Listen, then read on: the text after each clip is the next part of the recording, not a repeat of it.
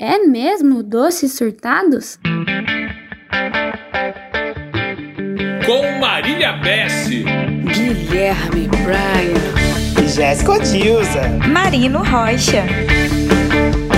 Doces Surtados!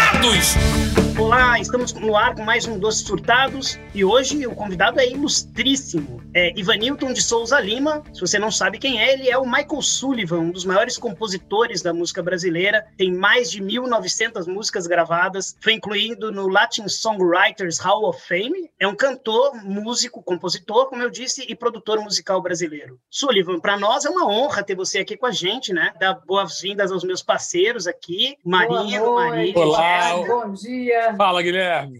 Fala, É honra Seja muito bem-vindo vocês aqui. Sullivan, meu E aí? padrinho, eu sou suspeita, mas é, ele é tudo isso, mais um pouco, que o Guilherme falou. Agora, conta pra gente como que o Ivanilton virou Michael Sullivan. Olha, foi uma coisa tão engraçada. A minha vida é assim de surpresa, né? Eu planto e às vezes eu planto, por exemplo, maçã e sai pêssego. Entendeu? Minha vida é assim. Ou eu planto banana e sai ma- manga. A minha vida é cheia de surpresa. Eu tenho um transformismo absurdo que eu digo sempre que Deus está sempre me acompanhando, o Espírito Santo, que ele comanda a minha vida. Então, eu acho que as coisas acontecem, por exemplo, o Malhado foi por acaso, o Michael Sul foi por acaso. O Zé Rosenblit, eu vou contar aí essa história, foi em 76, era um Blue Caps, fazia um show baile né, que a gente fazia, eram duas entradas de show, o Renato Blue Caps, na época, da década de 70. Em 76, 75, eu encontrei o José Rosenblit no final de 75, que era dono da gravadora Top Tape, uma das maiores do país da época. E, e o Zé Rosenblit me encontrou na Rádio Tupi e falou: Olha, você não quer compor, você não compõe, você é aí músico e tudo, canta, você no Renato, por que você não compõe umas canções? Porque sabe esse movimento cantando todos os artistas cantando em inglês, artistas brasileiros. Eu já sabia, falou: tem o Morris Albert, que explodiu no mundo inteiro, nós lançamos o Morris Albert e tudo. Ele compôs, ele começou a falar comigo e eu, eu fiquei empolgado e compus umas canções, vim para São Paulo, gravei duas canções, uma foi gravada por um menino chamado, esqueci até o nome dele agora, é, Vinhas, Fernando Vinhas, irmão do Luiz Carlos Vinhas, que tocava piano na noite, e o Fernando gravou Nobody Knows. E eu fiz Mariage para uma outra pessoa cantar, para um menino cantar, que eu não ia cantar porque eu tinha contrato com a CBS com o Renato Sobrequeres. E aí eu cantei bem arrumadinho, cantei bem a, a música e tirei uma cópia de monitor muito legal assim, uma pré-mixagem. E essa música foi entregue na mão dele, do Zé Rosenblit. Mostramos a outra pronta e essa que o menino ia cantar, que ele estava fazendo. Isso, isso foi em que ano, Sullivan? Isso foi em que ano? 76, 7 e meia, 76.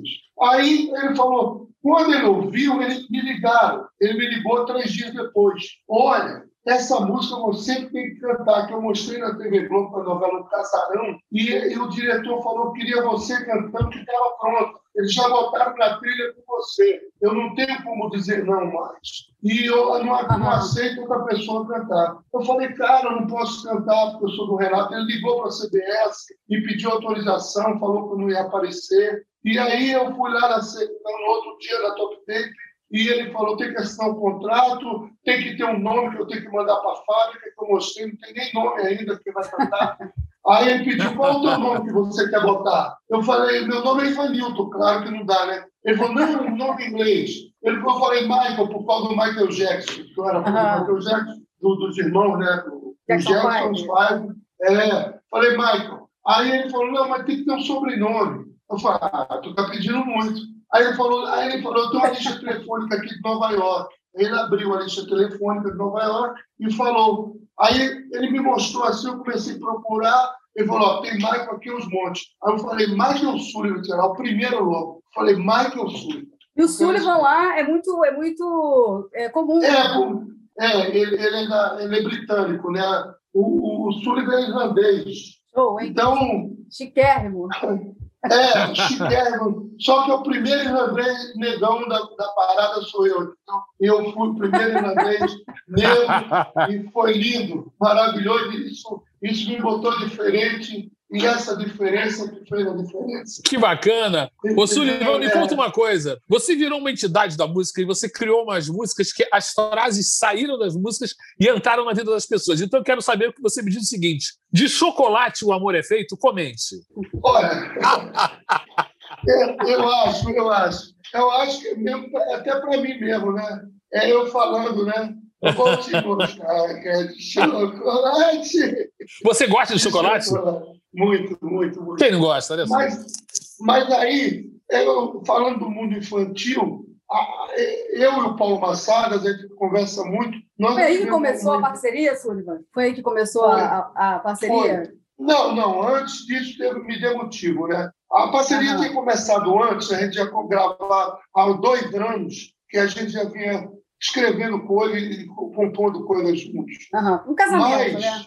é, mas em 82 nós fizemos, me deu motivo para o Timaya e um pedido dele, e depois daí a música estourou em 83. Em 83 nós fizemos o Ed Chocolate, que era um projeto da Xuxa cantando com aquele programa que ela tinha na manchete, é, Primeiro programa dela, né? Clube da Criança, é Aham. que era. Aí nós colocamos duas crianças ali cantando ela, foi Patrícia e Luciano, e tinha o Carequinha, e o Pelé participou, o Carequinha, e, e nós compusemos canções para ali. E no primeiro disco tinha o Ed Chocolate, que foi cantada pelo Robertinho do Recife, com a esposa dele, Elilinha, e, e, e tinha Carrossel de Esperança, que tinha a participação do Roupa Nova. Né?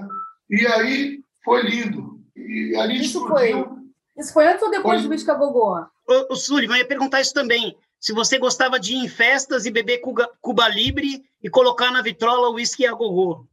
É, o Whisky a Gogô foi, uma, foi homenagem às festas da minha época, que eu cantava com Johnny Rivers, que eu dançava com Johnny Rivers e dançava com, com o Trini Lopes e a Jovem Guarda. E o, e Johnny Rivers, de 66, 67, e, e o Rivers lançou um disco chamado... Ele tinha uma casa que até hoje tem em Los Angeles, chamada Whisky a Gogô uma, uma casa de, de festa que o Isca Gogô. E nós pegamos essa, essa história da casa e fizemos a letra em cima da casa do Isca Gogô, que é, em homenagem a Johnny Rivers. Tanto que- tanto que Foi numa festa e na vitrola o Isca Gogô. O Isca Gogô era um disco do Johnny Rivers, falando sobre essa casa que tinha vários sucessos, que tinha Do You Wanna Dance? Do You Wanna Dance? Oh, my.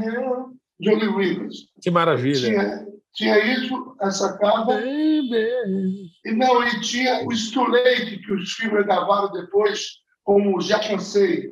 It's Too Late. Eu me lembro que eu dizia que os filhos fizeram a, a versão que foi um sucesso absurdo. Nesse disco, o, Johnny Rivers estourou umas quatro ou cinco músicas.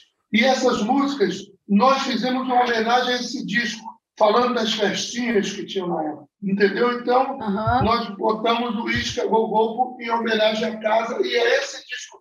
Tanto que o Johnny Rivers até hoje queria conhecer a gente, e veio, quando ele veio no Brasil, o sonho dele era conhecer a gente. E ah, muito agradecido e muito feliz por ter feito essa homenagem para ele. E ele deu certo. Foi nessa época, quando nós fizemos, que saiu, estava saindo em 84, o, o Ed Chocolate, o disco, a gente estava saindo também o Isca Gogol com roupa nova. Nossa, Na mesma-. Na mesma leva, saiu junto. Saiu. é, Muito é chocolate, sucesso. saiu- acho que a de chocolate saiu março, não foi no mesmo mês. E o Escagogô saiu em junho, julho, negócio. Sullivan, é, tudo bom? Eu tenho Tudo uma. bem, querida? Primeiro, eu queria te dizer que eu cresci ouvindo todas as suas composições, porque meu padrinho é um fã assim fervoroso. E quando eu falei que eu ia estar com você, ele, ele me mandou mensagem: Jéssica, pelo amor de Deus. E eu queria te fazer uma pergunta, como a gente está falando das músicas e dos significados delas e das frases que elas criaram no Brasil, eu queria muito dizer que Estranha Loucura é a música da minha vida, porque minha mãe ouvia Oh, essa que música lindo. assim, horrores e foi um DNA que veio para mim, entendeu? Estranha Loucura é a minha música. E eu queria muito saber qual foi a maior estranha loucura que você já fez na sua vida. Olha, é loucura. Todos os dias tem uma, porque é cada surpresa, cada mistério para resolver. A vida é um mistério, né? Eu acho que tem pessoas que reclamam muito da vida leva, reclama das coisas, do passado, do ódio, do não sei o quê, da inveja. Eu não tô, eu vivo todos os dias num dia novo, e porque já é tão difícil enfrentar essas estranhas loucuras e esses mistérios que tem nos mistérios da vida todos os dias, que a gente tem que encarar isso todos os dias. E, e é assim, essa música foi um, uma ideia assim de letra que o Paulo Massadas teve, que a gente conversou bastante e marcamos assim várias letras, várias ideias de letras. Estrela Loucura, Nem Morta, Deslizes. E aí o Paulo, eu vou trabalhar, eu vou começar a trabalhar nas letras, você vai musicar. Porque normalmente é difícil você musicar uma poesia e dar certo. Normalmente a gente trabalha em cima das melodias, é muito mais todo, 99% das canções que são sucesso são feitas primeiro a melodia, entendeu? Eu, eu com, com Massadas, a gente pensou nisso e ele e eu compus três músicas em, com a melodia em cima da ideia da letra, que a gente pensou antes e ele escreveu. Claro que depois a melodia foi para um lado e os 30% finais tivemos que escrever em cima da melodia. Mas no início, 70% foi em cima. Estranha loucura, nem morta.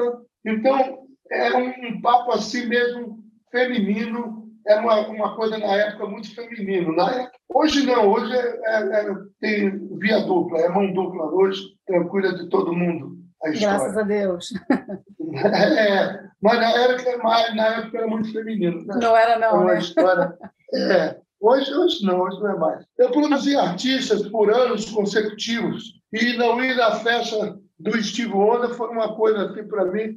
Eu, eu, eu, conto uma história assim que eu conheci Steve Wonder no telefone, no carro do Michael Sambelo, que é o guitarrista dele, aquele cara que canta She's a Maniac, Maniac. E eu me tornei amigo do, através do Daniel Jobim, do, do Falcão. Eu conheci o Sambeiro lá em Los Angeles. E a gente, e ele estava no carro e me apresentou. Esse é o Michael, do planeta Michael, que, que faz, coisas lindas no Brasil. Isso já foi em 97, né? Eu já tinha uma história bem estruturada, já tinha até separado do Massadas. E aí ele falou: Michael, quero te conhecer, vai lá na minha casa, que eu estou mudando de casa, e vai ter aniversário, meu aniversário, e vai todo mundo, Hollywood inteiro vai estar lá. Aí eu falei, tá bom, vou lá. Tá bom, Steve, eu vou lá. Aí eu falei para o Daniel, mas eu tinha um disco para fazer, dois discos para fazer aqui, estava no meio do disco, eu tinha que voltar voando para produzir e finalizar. Aí eu já estava com, com, com aquilo pronto na cabeça, peguei o avião e voltei. Aí o Dudu, o Dudu e o Daniel falaram: Você tem certeza que você não vai na casa do Espino ontem? Eu falei: Não, não vou, porque eu tenho que terminar esse disco. O disco podia esperar. Eu vim embora na frente, 15 dias depois chegou o Daniel, chegaram o Daniel e o Dudu Falcão. Rapaz, sabe quem perguntou por você? Steve Wonder. Meu Deus! Você vê, essa, essa talvez seja a minha uma das principais estranhas loucuras que eu tenha feito na minha vida. Agora, Sullivan, e o seu maior deslize? Qual foi seu maior deslize? Rapaz, tem tantos, mas na época dos bailes, eu fui cantar uma canção, sucesso, de um grupo que era brasileiro também, que cantava, eu estava no Renato os seus botecos, em São Paulo, no ginásio da Ródia, aqui em São Paulo, 20 mil pessoas, 10 mil que cabia, mas eu acho que tinha 20 mil quando a gente fazia show lá. E eu fui cantar uma música do Give me your mind again, I like to be with you. É uma música do, eu esqueci o nome da banda, e, e até o Ney Mato Grosso depois gravou Thelma, não sou gay. Lembra de uma música que ele fez uma versão? E brincou com a música, não sei o quê. Uhum. Que era Tell, Tell me once again. once again. Eu escutava, eu escutava, Sullivan, ele falando, Thelma, eu sou gay. É, Eu era criancinha e eu falava, É. caramba, que gênio, ele fala que ele está assumindo que ele é gay. Eu já É. queria, já tinha essa coisa. Não, maravilhoso, maravilhoso. Maravilhoso, mas, é, mas a, a coisa, a frase é essa, né? É, mas eu é cantava Thelma não sei o quê, que era o primeiro lugar na parada. Só que eu entrei, a música ela, ela é meio armadilha. Quando eu está em ré, você entra, pensa que entrou em ré, tu entrou em fá. Entendeu? Aí realmente quebra a perna. É, tu vai lá para o relativo. É, ela, ela te leva para o relativo naturalmente. Quando chegou na parte alta, não consegui chegar lá. O pessoal da banda já começou a rir quando eu entrei, porque eu falei, não vai aguentar. Nego correu atrás, Aham. rapaz, nego chorava de rir. Aí começou uma vaia, mais uma vaia, cara Meu Deus. que eu, eu, eu chorei assim, eu falei, pô, tô morto, como é que eu vou sair dessa? Pedi para a banda parar, e nego não parava de vaiar, eu recomecei a música, a vaia foi parando devagar, aí eu recomecei, mas não cantei mais legal, rapaz, na música, eu levei umas três músicas para voltar ao normal. Esse foi um dos deslizes que eu não esqueço nunca na minha vida. Isso tem 45 anos. Ah, Maravilhoso. caramba, o Sullivan, E me eu diz não uma esqueço. coisa. Essa prática de banda, você já tem. Você começou com bandas de baile, né? Depois você estava no. Não, a minha né? escola, a minha escola vem toda aí. Eu, eu comecei com os nucleares na LCA. Quando eu cheguei no Rio, eu estava na rua. Eu morei na rua durante seis meses, oito meses. Eu fui mendigo assim. Quando cheguei no Rio, não tinha dinheiro. Tinha 17 anos. Aí alguém me levou para a casa deles e era a casa da- desse pessoal aí da banda. Primeiro eu fui para a casa de um pessoal do Moura, do Lacré, depois saí, fiquei meio na rua novamente, fui para essa casa aí que tinha essa banda, os Nucleares, ser o vocalista da, da banda. E aí essa banda virou os, Selvagens, que ali eu conheci o Wildon. O Wildon participou da, da primeira banda dele, foi comigo nos Selvagens.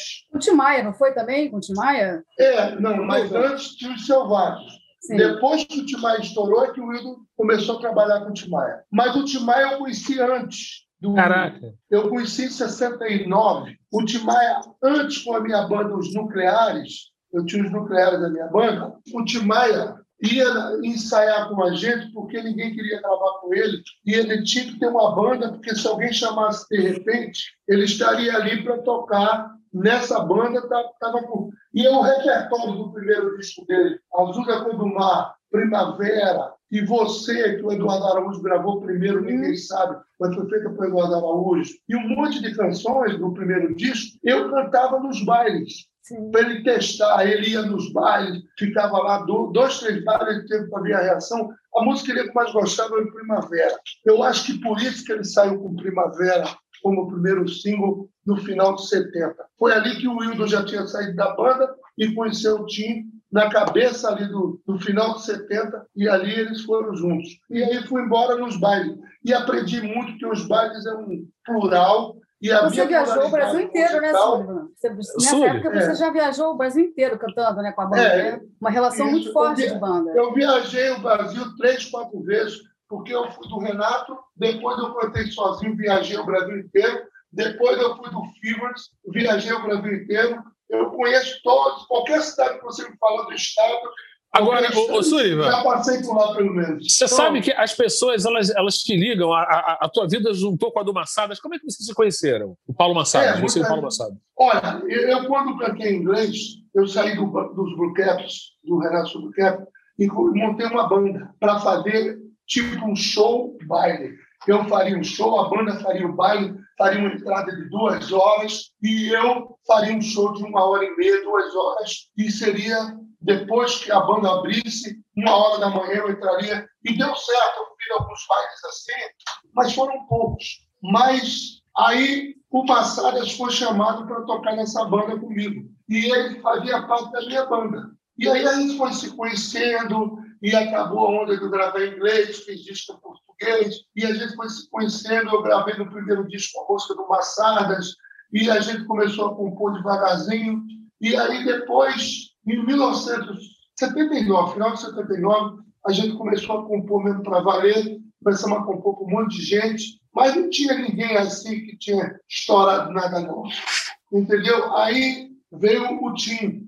Nós, o Tim foi gravar comigo nos Fivas, uma música chamada Frente a Frente, cantar comigo nos Fivas, e ali ele me pediu uma canção, assim, estava eu e Massada junto, e ele pediu uma canção para gente, chamada que ele falava que queria uma canção cantando no ouvido, falando, e depois ele, ele cantava e tudo, entendeu? E aí nós fizemos Me Deu Motivo. E aí foi o primeiro grande clássico nosso, que ele estourou, e aí fomos embora, ganhamos todos os prêmios daquele ano, estourou em 83, e aí nós fomos embora, começamos, tudo que a gente fazia dava certo, e aí tem um 0800 Deus, que eu falo 0800 Deus, que é através da oração para ele explicar Sullivan Massado, porque nem eu explico, entendeu?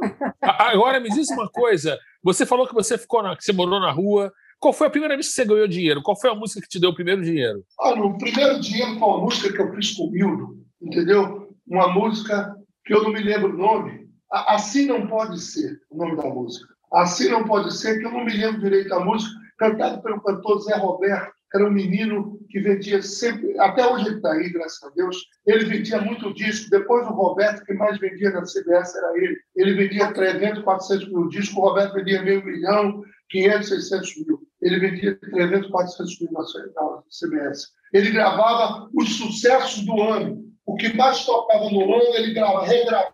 Fazia assim uma coletânea do melhor e botava uma ou duas músicas inéditas. E o Mauro gostou dessa música, o Mauro Mota, deu uma força e ele gostou da música do Zé Roberto e colocou no disco. Essa música me fez montar um apartamento para minha mãe e minha irmã e eu ganhei um dinheiro bom para caramba. Ali eu senti o gosto. Mas a música não me empolgou muito para eu, eu compor. E eu parei de compor. Eu fiz essa e não compus mais. Só voltei a compor final de 75, quando o Zé Rosenblit me pediu, para 76, que eu compus uma meia dúzia de músicas em inglês que tinha o My Life, e essa foi a primeira música para mim que eu compus, que foi a música mais vendida em toda a América Latina e no mundo, foi o My Life, que vendi, eu vendi 5 milhões de cópias do My Life, em várias, várias coletâneas, meu compacto e não sei o quê. A música eu recebi 5 milhões de cópias vendidas. Foi a primeira canção para mim que valeu, mas a primeira foi com o Zé Roberto,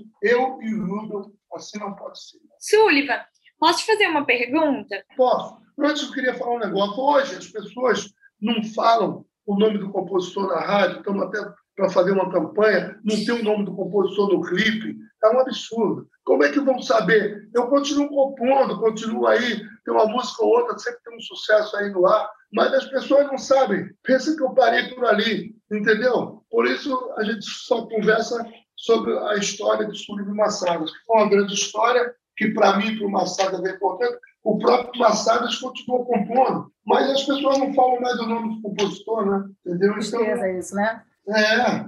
Muito triste. Mas vão, vão ter que falar. Vai, vai ter que voltar. Vai vir uma lei aí. Desculpa, querida. Não tem problema. Eu queria saber como foi para você ter tantas novelas, tantas trilhas sonoras em novela, porque você tem bastante, é uma coisa assim absurda. Como foi isso para você? Você viu, lançou uma, depois lançou várias, e você viu as pessoas lá cantando sua música, sendo trilha sonora de par romântico, de todas aquelas histórias. Como é ser um hitmaker, né, Jéssica? É como, como é ser um hitmaker.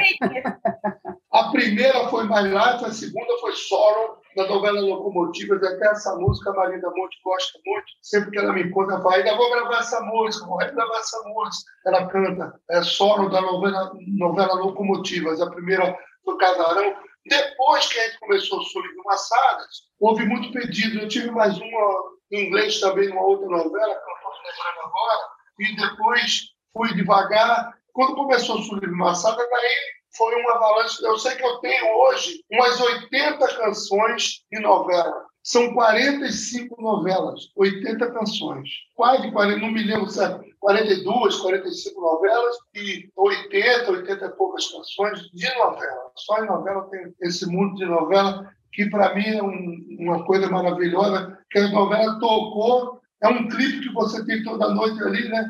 No coração das pessoas, dentro de cada das pessoas. Exatamente. É, é um sonho para todo compositor e todo artista, né? É, parabéns. Muito bom. Eu sou observador da vida e do cotidiano, né? E graças a Deus, essa luneta tem funcionado sempre. Agora, a gente está falando de televisão, Sullivan. Eu queria que você contasse um pouco como que era a sua relação com a Marlene Matos. Boa tarde. Minha relação com a Xuxa e Marlene Matos é a melhor possível.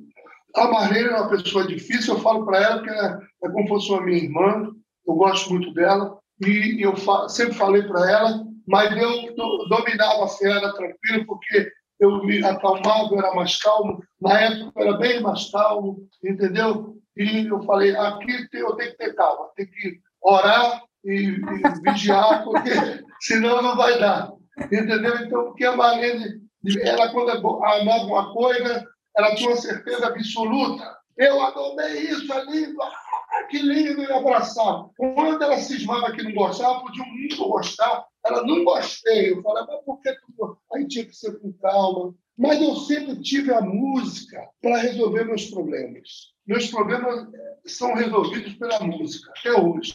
Eu pego o violão, mostro uma música, está tudo resolvido. Abre as portas, me abre as portas do paraíso, porque Deus é que me deu esse dom. Quando você é um solteiro, então, hein, Sullivan? É...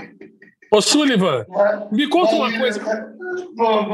Você falou da Marlene, da Xuxa. Como é que foi esse desafio de compor um novo parabéns para você? Me conta isso. Olha, rapaz, isso aí foi por acaso. A Xuxa chegou um dia falando: Ah, eu quero um parabéns. A Marlene falou: mas, mas, que parabéns é esse? Aí ela falou: Não, eu quero um parabéns, eu quero um parabéns, que o parabéns da. Foi ideia dela. Faz aí, faz aí um parabéns. No meio da gravação, assim, ela chegou, a Marlene falou: Pô, boa ideia, boa ideia. Pô, faz aí, pouquinho, faz aí, que é legal. Aí nós fomos para casa depois da gravação. No outro dia nós compusemos, ela adorou, nós fizemos um arranjo, Três dias depois estava pronta, ela estava lançando o programa três dias depois. Hoje vai ter uma festa, Vou Guaraná. Até o Carlos falou uma coisa para mim, num, num show que nós fizemos juntos. Ele falou, rapaz, eu até quebrei minha língua, porque eu falei se fazer o simples fosse fácil, alguém teria feito outro parabéns para você. Pô, cara, tu fez outro parabéns para você. Foi engraçado porque era com aquele jeitão dele lindo, maravilhoso, que eu amo. Uma das minhas referências para compor como, artista, Roberto Herado. É lindo, Sem dúvida, sem dúvida. É.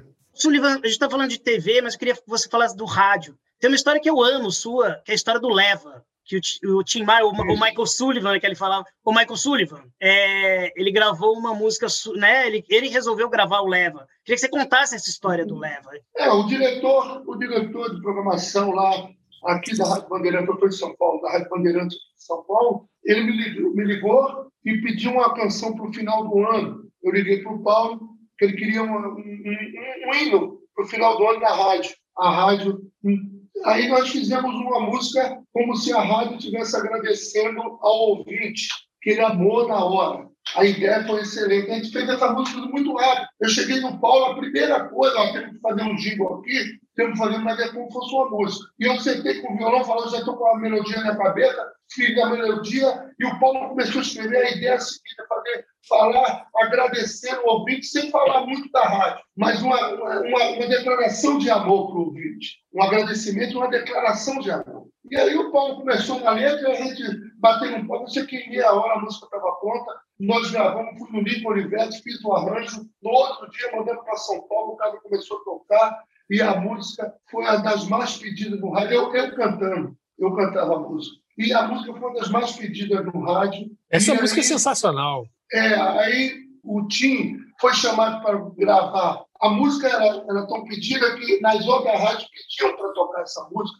achando que era uma música minha, Michael Sullivan cantando. E aí o Tim ouviu falou: meu irmão chorando, estava emocionado. Pô, minha mulher me deixou ontem, eu briguei com minha mulher, ela vai voltar, aquelas coisas do Tim louco pra caramba. E aí ele falou, eu quero cantar essa música. Eu falei, Tim, como é que tu vai cantar essa música? Essa música não vai, não vai ser sucesso, porque essa música é o tema da Rádio Bandeirantes. Como é que vai tocar em outra rádio? Ele, meu irmão, você não conhece o Tim Maia? Tim Maia é um cara e eu sou a voz, e quando eu cantar, todo mundo vai gravar, meu irmão. Não é o Michael Sullivan que está cantando, é o Tim Maia. Aquelas coisas do Tim, né? Falei, tá bom, Tim. Aí ele falou que ia lá botar voz, e botou voz, e a música virou essa explosão, que é, entendeu? O leva, leva, meu som contigo leva, e faz a tua festa. Quero ver você.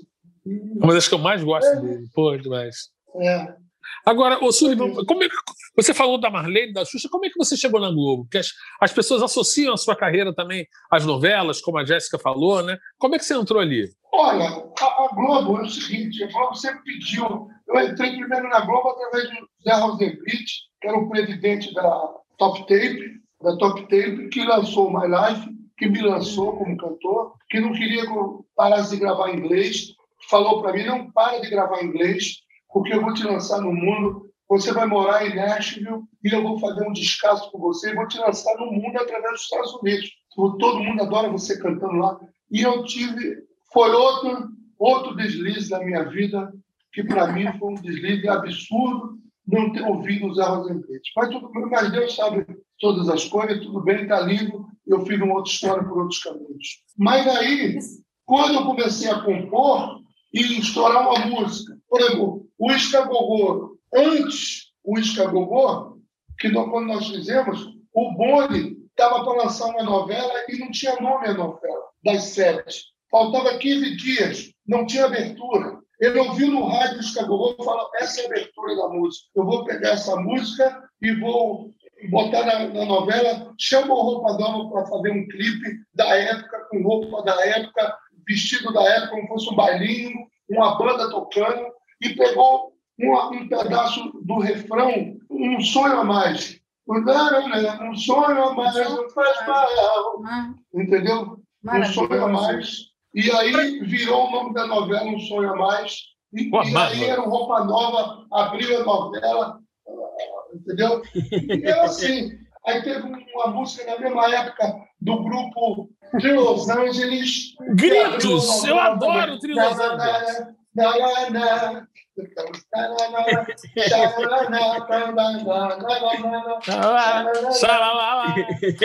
É, essa música nós mandamos para a novela. E aí os pedidos começaram. O Márcio Rocha pediu, ó, vai começar uma novela assim, e pô, manda música, e pô.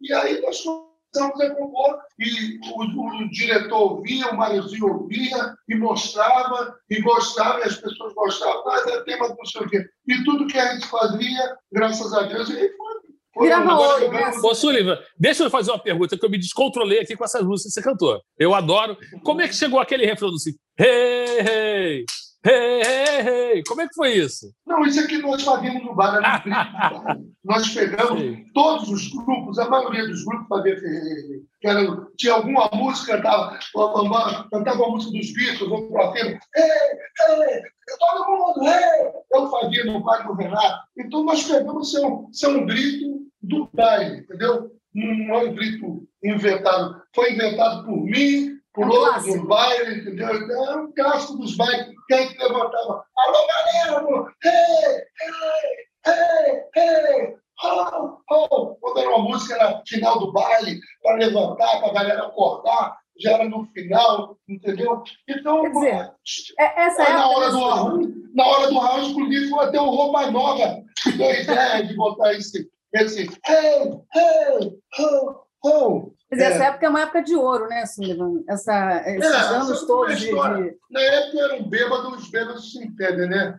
Entendeu? A gente era bebum lá do bairro, entendeu? O Opa Nova conhecia, para fechar a música, não, não sei quem foi, se foi o Ricardo, ou foi o Nando, ou foi o, o, o Kiko, um dos três, um dos três falou assim, é, olha, podia fazer um final para a gente voltar no refrão, fazer aquele grito do bairro. Eu falei, pô, já foi. Aí, entendeu? Maravilhosa. Sim, sim, Maravilhoso, é. Súliva, deixa eu te perguntar uma coisa. É, a gente está falando dessa época tão maravilhosa da música né, brasileira, né, popular brasileira. Depois é, veio o rock dos anos 80, enfim. Sempre, a gente está sempre, é, na época das gravadoras, sempre teve esse lado glamouroso né, da música. Uhum. E eu queria perguntar para você o que você está achando de hoje, né? Que as gravadoras, há muito tempo já não temos gravadoras, mas a coisa, o mercado mudou completamente, né? O que você está achando dos streams? O que você está achando? Uh, qual o caminho você acha que para onde nós estamos caminhando, melhor dizendo? Não, o stream é de maneira o stream tem que mudar, porque é uma barbaridade que estão fazendo com o compositor e com o artista. Eles vivem da voz e da canção. Eu digo sempre, existe o sucesso, é uma voz e uma canção, senão é solidão em casa sem arroz e feijão. Entendeu? Não tem. É uma voz e uma canção, essa é a razão do sucesso. Se isso é a razão de tudo na vida da festa, essas duas coisas, a voz e a canção, tem que ser bem remunerada. Uhum. Entendeu? E eles estão pegando um contrato de 1912, o mesmo contrato de 1912, e estão usando para uma época, uma outra época que não existe mais disco, não existe mais nada, a gravadora não investe mais, investe muito pouco, e quem, como a gravadora é dono da maioria do catálogo, e da maioria dos fonogramas, quem ganha mais são eles. Se você tem um fonograma teu, você lança, você ganha muito pouco. Por mais sucesso que você ganha, você não ganha dinheiro. Você tem, se você tiver 10 fonogramas, só que a gravadora tem 1 milhão, 2 milhões, 5 milhões de fonogramas. Então, isso é um dinheiro que eles estão ganhando, não investem mais, ganham mais, dá mais lucro do que quando investiam. Do que na época de 90, que foi o boom do disco no mundo inteiro, que mais vendeu, se vendeu disco no mundo. Entendeu? Então não pode continuar. Já existe um, uma guerra lá fora, nós aqui, eu estou correndo atrás, esperando acabar a pandemia que nós vamos. Não pode ficar isso. Nunca houve um, um, uma época tão injusta com os músicos. Eles, é tão, é eles, não, eles não ganham nada. Nós, compositores, cantores e músicos, é que fazemos o. Se existe um, um fonograma, existe porque existe músico cantor e compositor, porra. É. E, e, você não ganha nada, e os donos, dono, dono de quê? Da minha arte, dono, entendeu? Então, é um absurdo isso que está acontecendo, tem que mudar urgente, e vai mudar, com certeza, pode ter certeza, porque estamos lutando por isso e haverá justiça. Maravilha. Tulipa, hoje, hoje no Brasil, atualmente, quem você considera o maior hitmaker e o porquê? Olha, tem muitos. O hitmaker é aquele que faz canções, uma, duas, três, quatro, dez, vinte, trinta, e o povo ama. Na mesma época, de uma época, de uma década, por exemplo. Hoje tem o. Que, que até fiz uma coisa que eu sou. Tem o Nando, tem o o Tom Jobim, que foi da época, mas hoje, hoje tem os meninos do sertanejo, que é aquele menino lá de Vitória, o oh, rapaz, esqueci o nome dele agora, desculpa, até compus com ele e tudo, entendeu? Então, tem vários. O Nando continua aí como hitmaker, Nando Reis, entendeu? E tem uma meia dúzia de sertanejos e que faz funk, que estão aí compondo coisas pra caramba, que tocam e são sucessos que não acaba mais, entendeu? Tem a, a, própria Anitta, que trabalha com a Anitta, e tem os compositores dos produtores. É que na rádio não fala o nome dos compositores, mas hitmakers é isso. É o cara como o Tom Jobim, é o cara como é, Dorival Caymmi, é o cara como Luiz Gonzaga, é o cara como o Djavan, entendeu? É, é Nando Reis, é a Anitta, entendeu? Todos são, são hitmakers. Você fez uma música, duas, três, aí começa, se as pessoas amaram essa música, você durante uma década, pelo menos, você faz 30, ah, você é o cara, né? Pô, você é um hitmaker, fala 15, 20, você não tem tanto. É sucesso. 15, você faz 15, só 15 sucessos, 15 clássicos. Você é um hitmaker, né? Você já é um Mas me, me, diz uma coisa, Sullivan, o que, que você joga fora no lixo na música brasileira? Me conta isso. Olha, eu não jogo nada, porque, porque quando você joga alguma coisa, você está jogando o povo junto. Eu não posso jogar o povo junto. Se o povo gosta de, de, de funk, o povo gosta de sertanejo, o povo gosta de MPB, o povo gosta. Eles gostam de tudo, a, a vida do povo é um vitrolão. Só eu mandar um MPB maravilhosa que o nego vai gostar igual gosta do funk, gosta do tudo. Eu sou plural e sou inclusivo. Eu sou um cara que eu, eu, sou, eu gosto de incluir pessoas, eu trabalho para incluir. Eu trabalho para o povo. A primeira meta, amar quando o povo canta a minha música, como o povo gosta. Então, o povo é que decide. A, a, a casa da cultura não é feita de dentro para fora, é feita de fora para dentro. O povo é que faz a casa da cultura. A cultura vem do povo, emana do povo, e o povo decide. Não é meia dúzia de pessoas dentro da casa da cultura trancado que decide o que é cultura. Essa é a minha reclamação sempre, e minha chateação eu não gosto. Agora, o que seria um bom motivo para você ir embora? Para ir embora? É, o que, Olha, o que, seria um bom motivo, né? Você canta Me Dê Motivo para ir embora. O que seria um bom motivo para você ir embora? A, política é um bom motivo, mas depois da política é quando tem uma boa proposta de trabalho. Eu sou um cara que eu, eu, eu não me canso de trabalhar, não me canso de compor. Então, onde tiver trabalho para mim, onde tiver espaço para minha canção, para minha música, eu estou lá. Eu estou trabalhando nos Estados Unidos agora, parou por causa da pandemia, estou tendo vários parceiros lindos, coisas estão acontecendo nos Estados Unidos, lindas, e vão acontecer a partir do ano que vem, entendeu? Inclusive, o ano que vem vai ter, vou até falar aqui, o Pedro Bial e o, o André Bassins estamos produzindo uma série da Globoplay com Sullivan Massadas. Que maravilha. Já assinamos o contrato. Vai ter história de Sullivan Massada com seis capítulos que vai Que passar bacana. agora na Globoplay. E, e aí, a- o maior da minha música é minha força de trabalho. Né? Eu trabalho dia e noite. Mas aí essa série vai, vai colocar Sullivan Massada no lugar, acho que a, essa marca merece. E o carinho que eles estão tendo, maravilhosa. E vai ter, vai sair lá para março, abril. Entendeu? A gente começa a gravar agora, porque parou por causa da pandemia, já era para ter saído, mas agora nós começamos a gravar, talvez em outubro, setembro, outubro, a gente começa a gravar, e deve sair março, abril. Maravilha, Sullivan. A gente está chegando ao final aqui, fim do nosso programa. Apaixonante. Todos mais apaixonados ainda por você. E a gente, que- a gente quer saber quando você é doce, quando você é surtado. Olha, eu sou doce o tempo todo. Eu sou surtado quando mexe com minha canção, com minha família, ou quando fala de política. Eu prefiro sair. Você fica e eu vou embora. É, querido, quero te agradecer imensamente viu, por ter ficado aqui conversando com a gente. Você é sempre muito legal, né? A gente tem uma admiração profunda por você, você sabe disso. Pela tua história, pelas tuas músicas, conta a história da nossa vida. É muito emocionante. Lindo. E, já vou falar aqui de antemão também que a gente tem que finalizar aquele nosso livro, né, Sullivan? Pelo amor de Deus. Isso, isso, essa ideia é genial. vocês têm que finalizar. Boa tarde. é. Querido, brigadíssimo mesmo. Obrigado a beijo grande pra vocês. Se Um cuidem. beijo. Valeu, Sullivan. Muito obrigado. Obrigada, parceiro querido. Tamo Tchau, querido. Qualquer coisa, eu tô por aqui. Valeu. Beijo você, Valeu. Raíssa, também. Dê um beijo na família, nos meninos lindos. Obrigada. Beijão. Obrigado. Você acabou de ouvir o podcast Doces Surtados, com o apoio do Tuna Sound Studio.